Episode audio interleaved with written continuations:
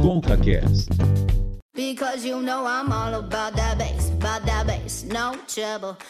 Olá, tá começando o ConcaCast, episódio número 13. Eu me chamo Cauê Martinelli, me procura lá no Instagram, arroba Cauê Martinelli. E eu tô aqui com meu amigo Davi Hervazoni. Olá, Cauê, tudo bem? Para mim é um prazer eh, poder estar gravando mais um podcast. E nossos ouvintes sabem que sempre tentamos ter um convidado ou dois convidados. Hoje vamos ter três convidadas para falar de um tema muito atual, talvez polêmico, mas em primeiro lugar eu quero agradecer elas por ter aceitado o convite para participar de ConcaCast e vou deixar ele aí se apresentar. Tudo bem, muito bom estar aqui. Meu nome é Luana, eu tenho 26 anos, sou jornalista, repórter. Ah, eu me gorda, já que a gente vai falar de estereótipos, né? Gorda do cabelo crespo. Acho que a gente tem uma pauta boa aí para hoje. Oi, gente, meu nome é Poliana. Eu sou também eu teimosa no Instagram, um espaço onde eu falo sobre amor próprio, autenticidade e vestir o que a gente tiver vontade. Eu sou consultora de imagem e é um prazer estar aqui com vocês. Oi, gente, minha segunda vez aqui nesse podcast. Meu nome é Luana, eu tenho 24 anos, sou marqueteira e eu não sou padrão. Ô, louco, né? Ai, que orgulho!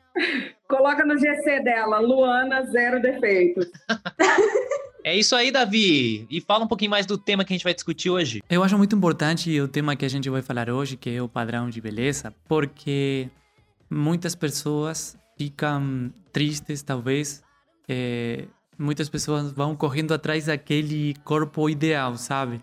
E eu queria falar disso para saber como, como saber diferenciar um pouco é, aquela questão de ter uma boa imagem, aquela questão de saúde, daquela questão de doença, daquela questão de obsessão pelo corpo perfeito. Enfim, eu queria é, bater um papo sobre esse assunto que eu acho muito interessante e, porém, muito atual. Mas ainda hoje que todos nós temos redes sociais, eu acho que tem que ver muito com as redes sociais também.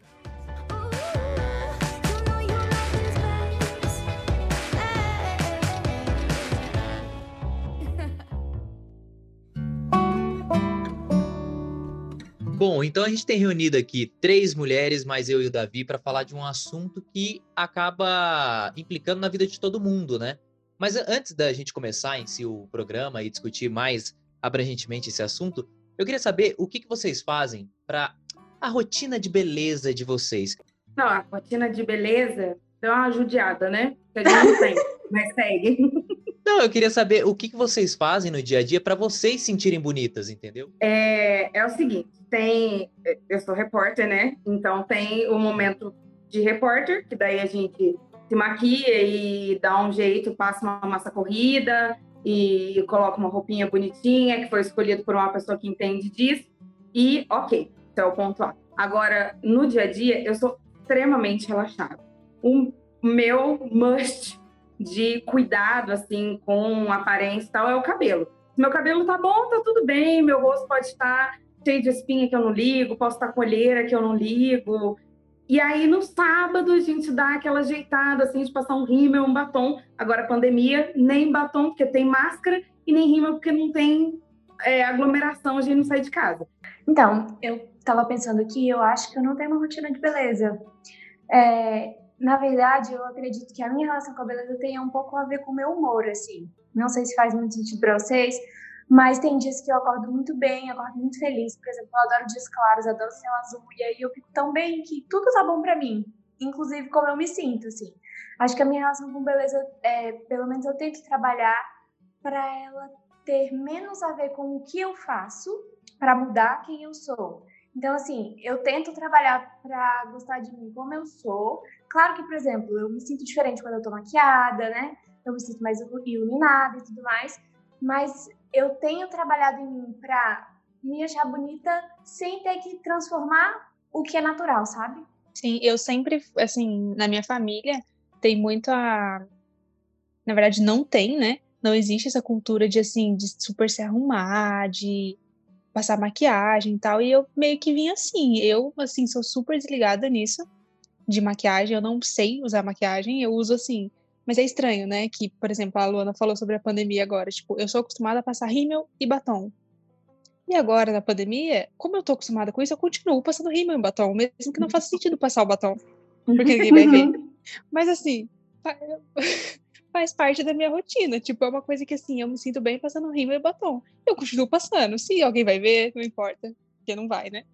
Mas eu não sou muito ligada nessa questão de, de fazer, passar maquiagem e tudo. Na verdade, eu sou, eu sou, acho que bem desligada, assim, de roupa também.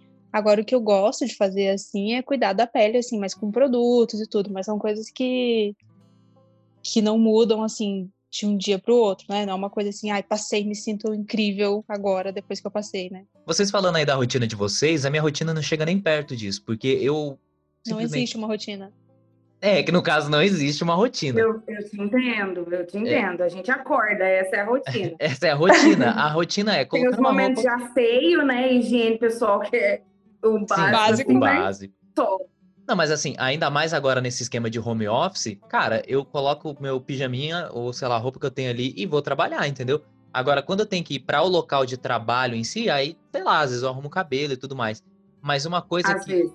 Às, às vezes. foi bom. É, às vezes eu, eu passo alguma coisa para deixar ele certinho, senão ele tchum, sobe assim. Mas uma coisa que eu achei. Algum eu achei... problema com cabelos que sobem? Não, imagina, seu coque tá lindo. Ah, é... ah tudo bem, obrigada. Eu, é, semana passada eu fui no, no, no meu local de trabalho e eu ia gravar uma entrevista em vídeo, né? Então, aí eu me arrumei, eu passei uma pomada no cabelo, passei um, um balme pra barba, né?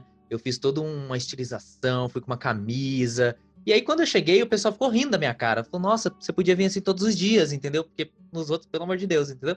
Então, assim, eu fiquei muito sem graça, eu fiquei muito sem graça. Mas eu entendi, porque nos outros dias as pessoas não estão acostumadas com o que elas viram ali, né? Porque estava menos podre do que no dia a dia. Agora, a questão que, que, eu, que esse assunto traz pra gente, cada um tem uma rotina, vocês colocaram aí e a gente brincou sobre isso, mas até o, o Davi trouxe, né? Em 2004, a marca Dove conduziu um estudo chamado A Verdade sobre a Beleza.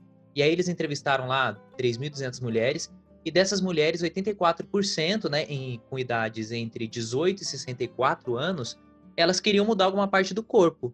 E 94% das adolescentes entre 15 e 17 também tinham esse desejo. Por que, que será que isso acontece, entendeu? Você não se você se vê e não tá feliz com aquilo que você tá vendo. Quando é que essa, busca pela beleza, por estar tá bem consigo mesma ou consigo mesmo, é, ultrapassa os limites do que seria, entre aspas, normal. Eu só vou pegar um gancho, já que você falou da Dove. Eu não sou paga pela Dove, mas eu sou apaixonada pela, pelo marketing da Dove. Eles têm um marketing muito inteligente, e aí, que seja a intenção do marketing, ou que seja a intenção de mudar um conceito de beleza mesmo, eu não sei qual é a intenção, mas o, o resultado é muito legal. E eu adoro vários experimentos que a Dove faz, dentre eles é, eles fizeram um experimento, colocaram umas mulheres na sala de espera e depois pegaram aqueles caras que fazem, tipo, retrato falado e pediram para a mulher se descrever primeiro. E aí a mulher descrevia o rosto, assim, o busto e o rosto, né? E daí ele fazia o desenho. E aí ele pedia para outra mulher entrar, que estava com essa mulher na sala de espera, e descrever essa mulher que estava lá. E aí depois ele apresentou para essas mulheres os dois retratos como ela se enxergava e como a outra enxergava ela. Duas coisas que, que eu percebi, assim, desse experimento, né? A primeira é que a nossa autoimagem é muito deturpada. A gente tem uma facilidade gigantesca de enxergar os nossos defeitos. Então, se eu for me descrever, eu vou descrever porque eu presto muita atenção em mim, eu me vejo muito de pertinho, é, eu sei cada um dos meus defeitos. Então, eu vou maximizar esses defeitos. A outra é que, normalmente, é uma tendência, né? Não acontece sempre. Mas, normalmente, a gente olha com muita empatia para o outro. Então, eu vejo isso muito. Tipo, é, comigo, né? Eu olho uma pessoa e falo assim, nossa, eu sempre tento enxergar o que é de lindo nela e maravilhoso, a não ser que eu tenha ranço. Mas, tipo, eu sempre tento enxergar o que Mas é, é uma exceção. É, o ranço aí força muito o que é de lindo nessa pessoa. Então a pessoa fala assim: ah, meu nariz é horrível. Eu falo assim: capaz, minha filha, que nariz horrível. E olha sua boca, olha sua bochecha. Olha... E aí, comigo, eu sou extremamente autocrítica. Quantas vezes já ouvi a pessoa falando, por exemplo, nossa, meu nariz é feio. A outra fala: não, o seu não é feio, olha o meu. Tipo assim, por que, que eu preciso me rebaixar, rebaixar o meu nariz para falar que o da outra é bonita, entendeu? O meu é bonito do meu jeito, o seu é bonito do seu jeito, o seu combina com o seu rosto, o meu combina com o meu rosto, né? Então vai muito disso da gente se comparar demais, né? Tudo tudo gira em torno disso, da comparação, é a gente se comparar com aquilo e achar que aquilo vai ficar bom na gente também, mas muitas vezes não. Quantas vezes a gente olha para o cabelo de uma pessoa e fala: "Nossa, aquele cabelo é lindo". Mas se você colocar aquele cabelo em você, talvez não fique lindo, porque combina com a pessoa, combina com a personalidade dela, combina com o estilo dela, entendeu? Quantas vezes eu já vi, tipo, um cabelo lindo é, em uma pessoa e eu falei, nossa, que lindo, queria ter o cabelo daquele jeito, mas em mim ia ficar péssimo, porque o meu estilo não é aquele, não tem nada a ver, entendeu? Vai muito da personalidade, vai muito de tudo, né? Acho que a gente tem que parar com essa coisa da comparação, de ficar achando que eu tenho que ser igual e todo mundo tem que ser igual e aquilo é universal, né? Por muito tempo, é, até agora mesmo, é, a, a mídia, as redes sociais é, fazem uma publicidade, entre aspas, do que é o corpo perfeito. É, e todos sabemos é aquela mulher magrinha. E por muito tempo também, todos pensamos que aquele padrão de beleza era uma coisa da mulher só. Mas, hoje em dia eu vejo que é, o homem também tem muito a ver com, com esse padrão de beleza. Que é aquele corpo musculoso, é aquele cara fortão, é, que tem é, a pele queimada pelo sol, da praia, sabe? É, eu sei que talvez é, mude um pouco o padrão de beleza de um país ao outro, mas também eu acho que é uma coisa universal. É, e por que eu acho importante falar disso? Porque eu vejo muitas pessoas e até eu mesmo, há algum tempo, pensei nisso, de fazer um, é, um esforço muito grande para parecer aquele corpo ideal. Eu acho a comparação uma coisa terrível e assim, a comparação ela não faz nenhum sentido, porque não tem como existir um resultado bom dela. Você pode ter dois resultados numa comparação. Ou você vai se achar melhor, você está errado, que ninguém é melhor que ninguém, ou você vai se depreciar. Então, a comparação é inútil, porque ela não, você não consegue ter um resultado bom dela. É simplesmente uma coisa que existe que eu não sei porque a gente usa, porque a gente não consegue tirar nada de bom. E eu sempre costumo dizer que a gente aprende desde sempre a como se relacionar com os outros. A gente nasce e a gente aprende a se relacionar com os pais, com os irmãos, com os avós, depois com os professores na escola, com os amigos. Nós somos educados para nos relacionar com as outras pessoas, tá certo, mas ninguém nunca senta com a gente e fala: agora eu vou te ensinar a ter um relacionamento com você. O relacionamento mais importante da nossa vida a gente às vezes ignora, sabe? Quanto tempo da nossa vida a gente passa sem se relacionar com a gente de verdade, sem ter um relacionamento que realmente é consigo. Então a gente aprende a se olhar no espelho para ver se a gente está pronto para o mundo. A gente olha a roupa que a gente está usando para ver se a gente está pronto para sair. Mas a gente não tem o hábito de olhar no espelho no dia que eu fiquei em casa, eu tô de home office. Eu tenho que olhar no espelho e perceber se eu tô bonita para mim, sabe? A gente aprende a se arrumar para o mundo, a se preparar para o mundo, a se maquiar para o mundo. E é sempre para o outro, e a gente acaba sendo deixado de lado. E é por isso que a gente se compara, porque a gente sempre está se preparando para o que acontece lá fora. A gente não olha para o que a gente pensa, para o que a gente acha. Quanta gente não sabe o que gosta. Tem muita gente que eu pergunto: o que, que você gosta? A pessoa não sabe responder o que ela gosta, porque ela é tão acostumada a fazer as coisas para os outros que ela não sabe as coisas simples sobre ela mesma. Então, acho que uma das coisas que a gente precisa fazer para mudar isso é aprender a se relacionar com a gente.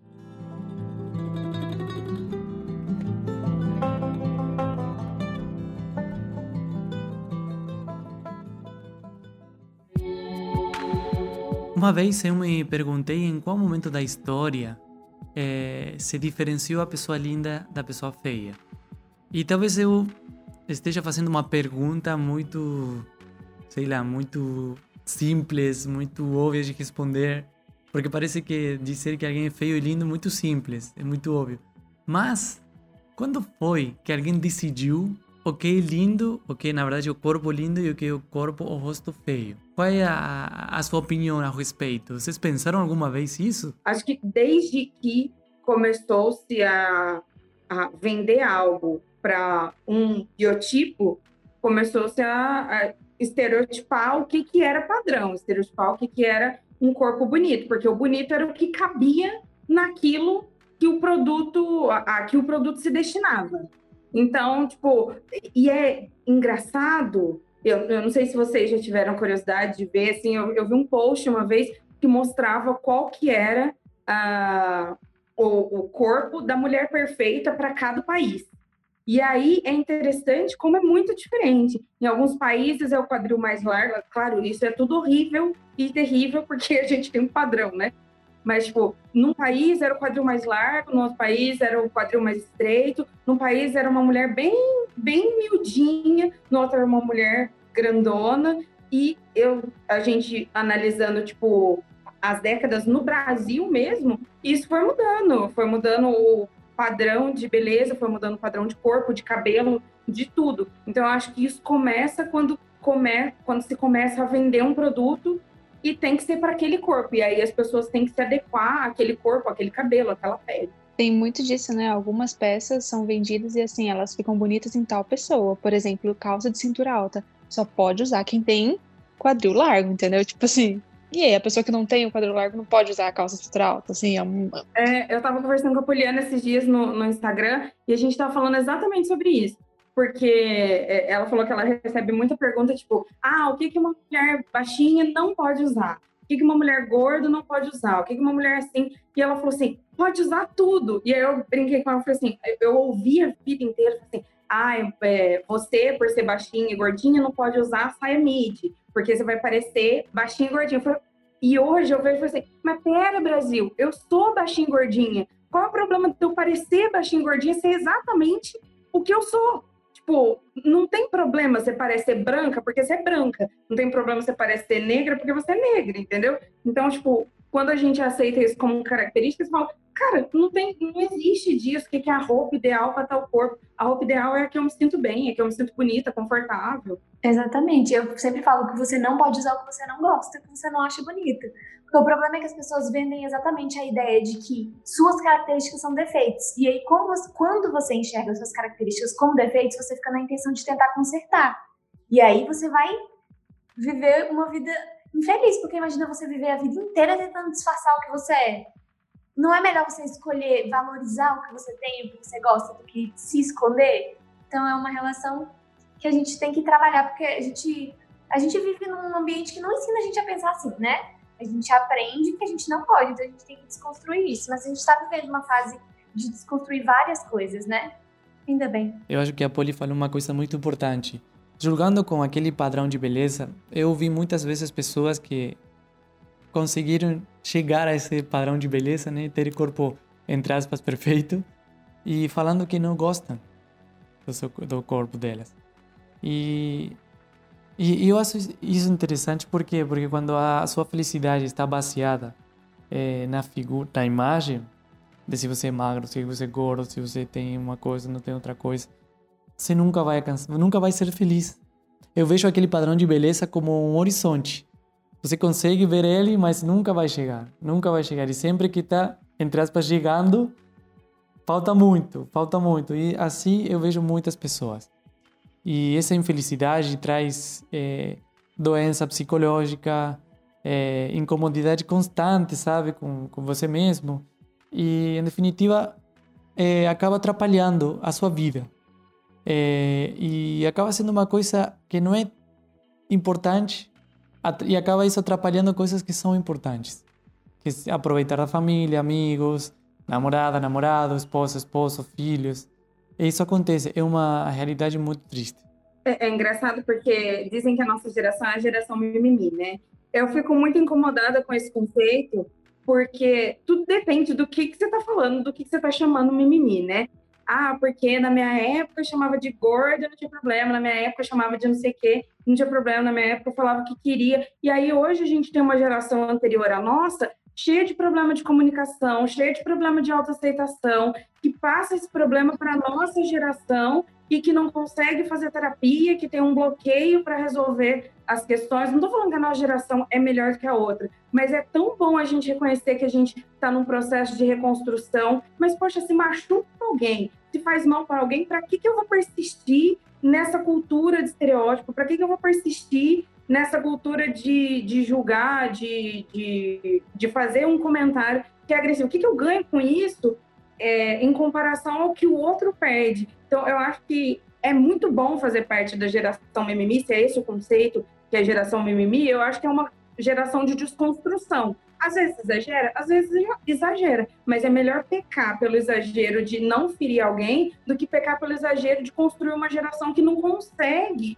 resolver problemas emocionais causados porque não era mimimi, entendeu? E são coisas muito sérias, né? Muito.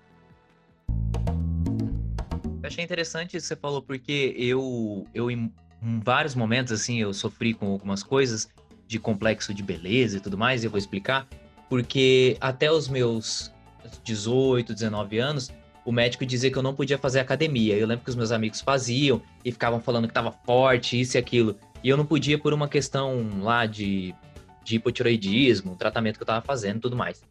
E eu ficava pensando, quando eu fizer academia, eu vou ficar com um tanquinho, eu vou ficar forte, vai ser incrível. E quando eu comecei a fazer academia, isso não aconteceu. Tá, tudo bem que eu fiz pouco tempo, mas isso não aconteceu. Dia, né? Passou na porta da academia, não vai.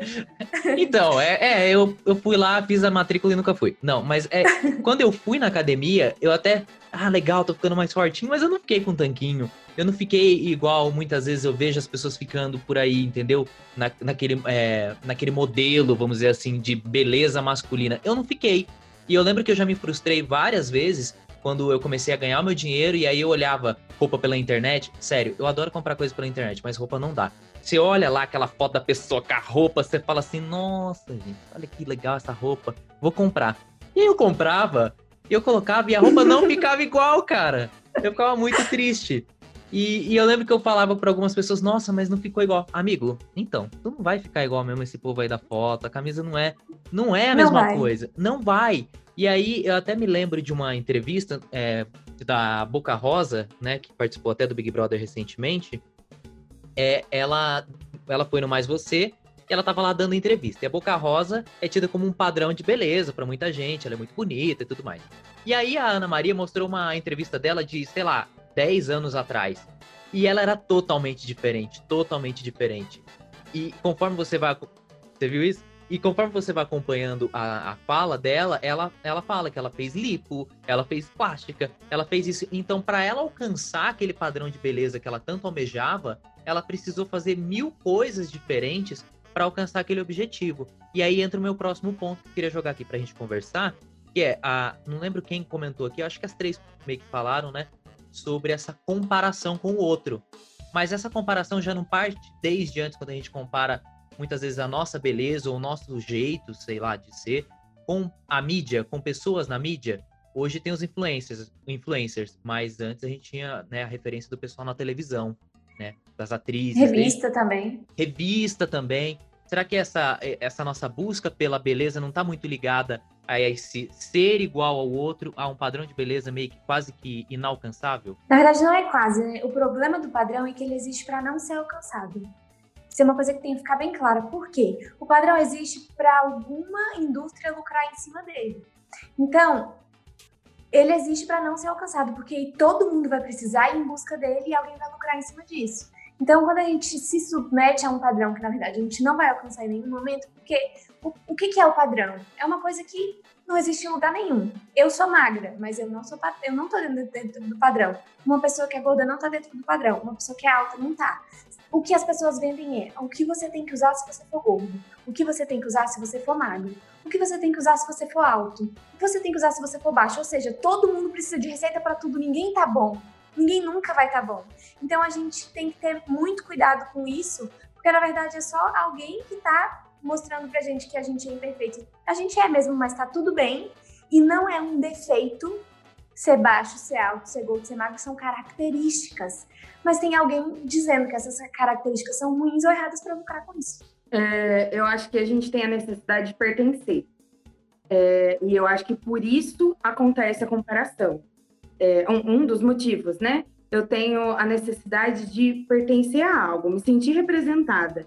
Se a gente levasse esse conceito que a Poli comentou a sério, a gente nem precisaria de representatividade, porque tá tudo bem se a gente não tá representado. Só que como a gente não pensa assim, como a gente é, tem essa necessidade de se identificar com alguma coisa, aí eu acho que a representatividade é muito importante. É, eu alisei meu cabelo durante 12 anos.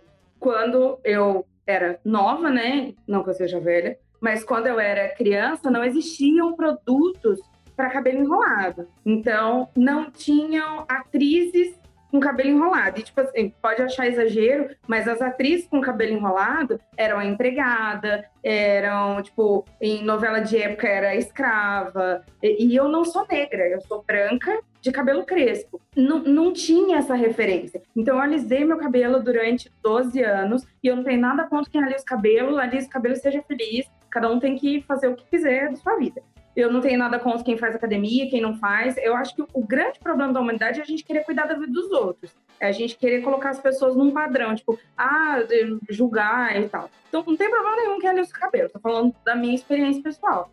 E eu alisava para me sentir parte, porque as minhas amigas balançavam o cabelo, que as minhas amigas faziam isso, que as minhas amigas faziam tal penteado. E eu fiquei escrava da chapinha muito tempo. E aí eu fiz a transição capilar, que é meu Deus, é um, um, um, um terror para a autoestima, para a autoaceitação, a fase da transição, né? Porque seu cabelo tá e não tá. E aí depois consegui chegar no cabelo do jeito que eu queria, né? Descobri como era meu cabelo natural.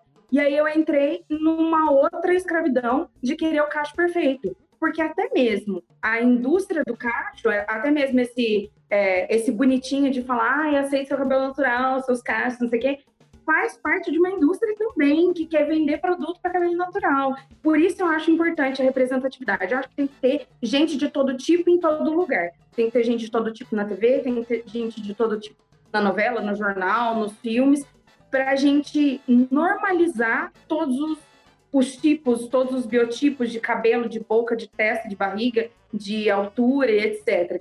Você vê como é uma busca insana, né? É doido isso. Você sai de uma coisa para entrar na outra, daqui a pouco você já tá em outra e já tá em outra, né? É uma coisa que vai entrando na sua mente, né? Eu vi um tempo atrás, eu não lembro exatamente de onde era, mas foi uma campanha de uma empresa fora do Brasil até, que ela fez uma campanha assim de banir o Photoshop em todas as, as fotos de, de do site, era, acho que era um site de roupa, eu não lembro exatamente o que era.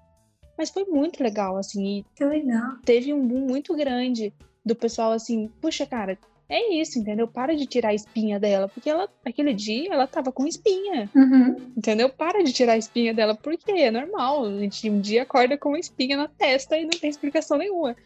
Então, assim, eu achei muito legal, porque a gente começa a ver a realidade, né? E essa é a realidade. A gente tem que começar a aceitar a realidade e parar de ficar achando que é tudo perfeito, né? E é muito diferente comparação de referência, porque comparação é um problema, mas referência não é. Né? Esses dias eu vi uma, igual eu estava falando, que é bom se sentir representada. Eu vi uma imagem na internet de uma criança negra que ela achou o máximo porque a Maju, jornalista, estava usando uma roupa igual a ela e ela viu alguém como ela na TV. Então ela ficou emocionada, não era uma coisa que ela costumava ver. Então realmente representatividade é importante, é, porque no caso aí já não, é, você não está se comparando, você está vendo uma referência, né? Sabemos que existem algumas doenças eh, em relação a esse assunto do corpo, da imagem. Uma delas é, são os transtornos alimentares. É, a, a, gente pode falar disso porque é um tema muito, muito complexo, mas tem a ver com isso de, de da imagem. E, e a, a, minha pergunta é, é como, como diferenciar um hábito saudável de um hábito que, que seja próprio de uma doença, sabe? Eu estou pensando, é, ir para academia é uma coisa boa, saudável. Mas ir para academia e ficar lá seis horas é uma coisa que não, não, não está bem. É uma pessoa que está doente. É, a alimentação, por exemplo. Comer sano, comer coisas boas é, e não comer muito, muito, muito, muito é saudável. Mas comer pouco, quase nada, é uma coisa, tipo, para se preocupar.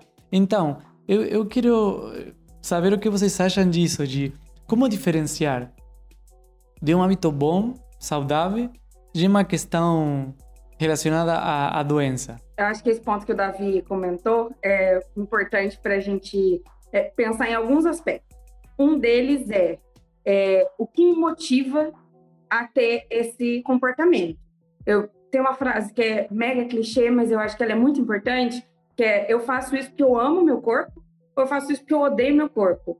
é, eu tô na academia porque eu amo meu corpo, eu quero ver meu corpo bem, ou eu tô na academia porque eu odeio meu corpo, eu quero destruir essas características que eu tenho para construir uma nova característica. Óbvio que a gente está falando de doença. Então, a gente está falando de um comportamento que começa com uma intenção ruim, ele vai sendo exagerado e vai chegar num comportamento é, num comportamento assim preocupante que precisa de uma intervenção. Às vezes uma intervenção com terapia, às vezes uma intervenção com medicamento, com tratamento, seja lá qual for. A gente não pode romantizar isso de forma alguma e falar que é um negócio, ah, liga o botão aí e pensa diferente. Mas eu acho que tudo começa na intenção do que, tipo, por que, que eu tô fazendo isso?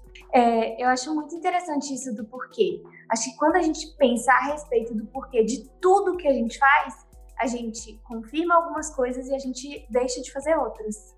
Porque a gente tem mania de fazer algumas coisas tão automático que às vezes a gente não pergunta por que, que a gente está fazendo, né?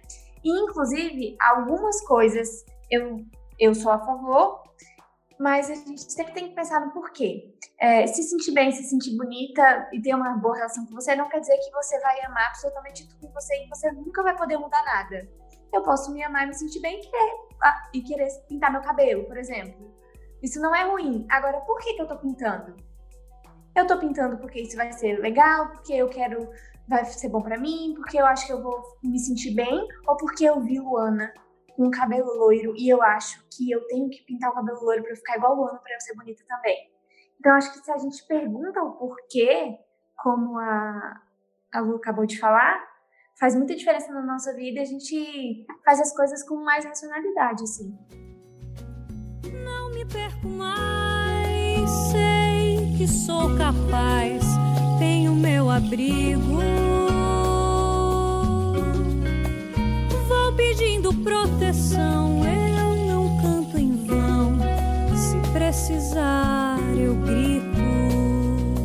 Agora, para a gente fechar aqui a nossa discussão, o que, que vocês fazem para se aceitar e que de repente pode servir, não sei, não tô falando que vai servir de exemplo, mas para quem tá ouvindo, de repente tá passando por algo parecido e pode fazer diferença na vida da pessoa. Eu acho que é um é uma coisa muito difícil, assim, não sei, a gente falar que é lindo, né? Mas não sei vocês, mas assim, cada um tem o seu problema, né? Cada um tem aquilo que, na verdade, meio que não aceita, e é um processo de todos os dias.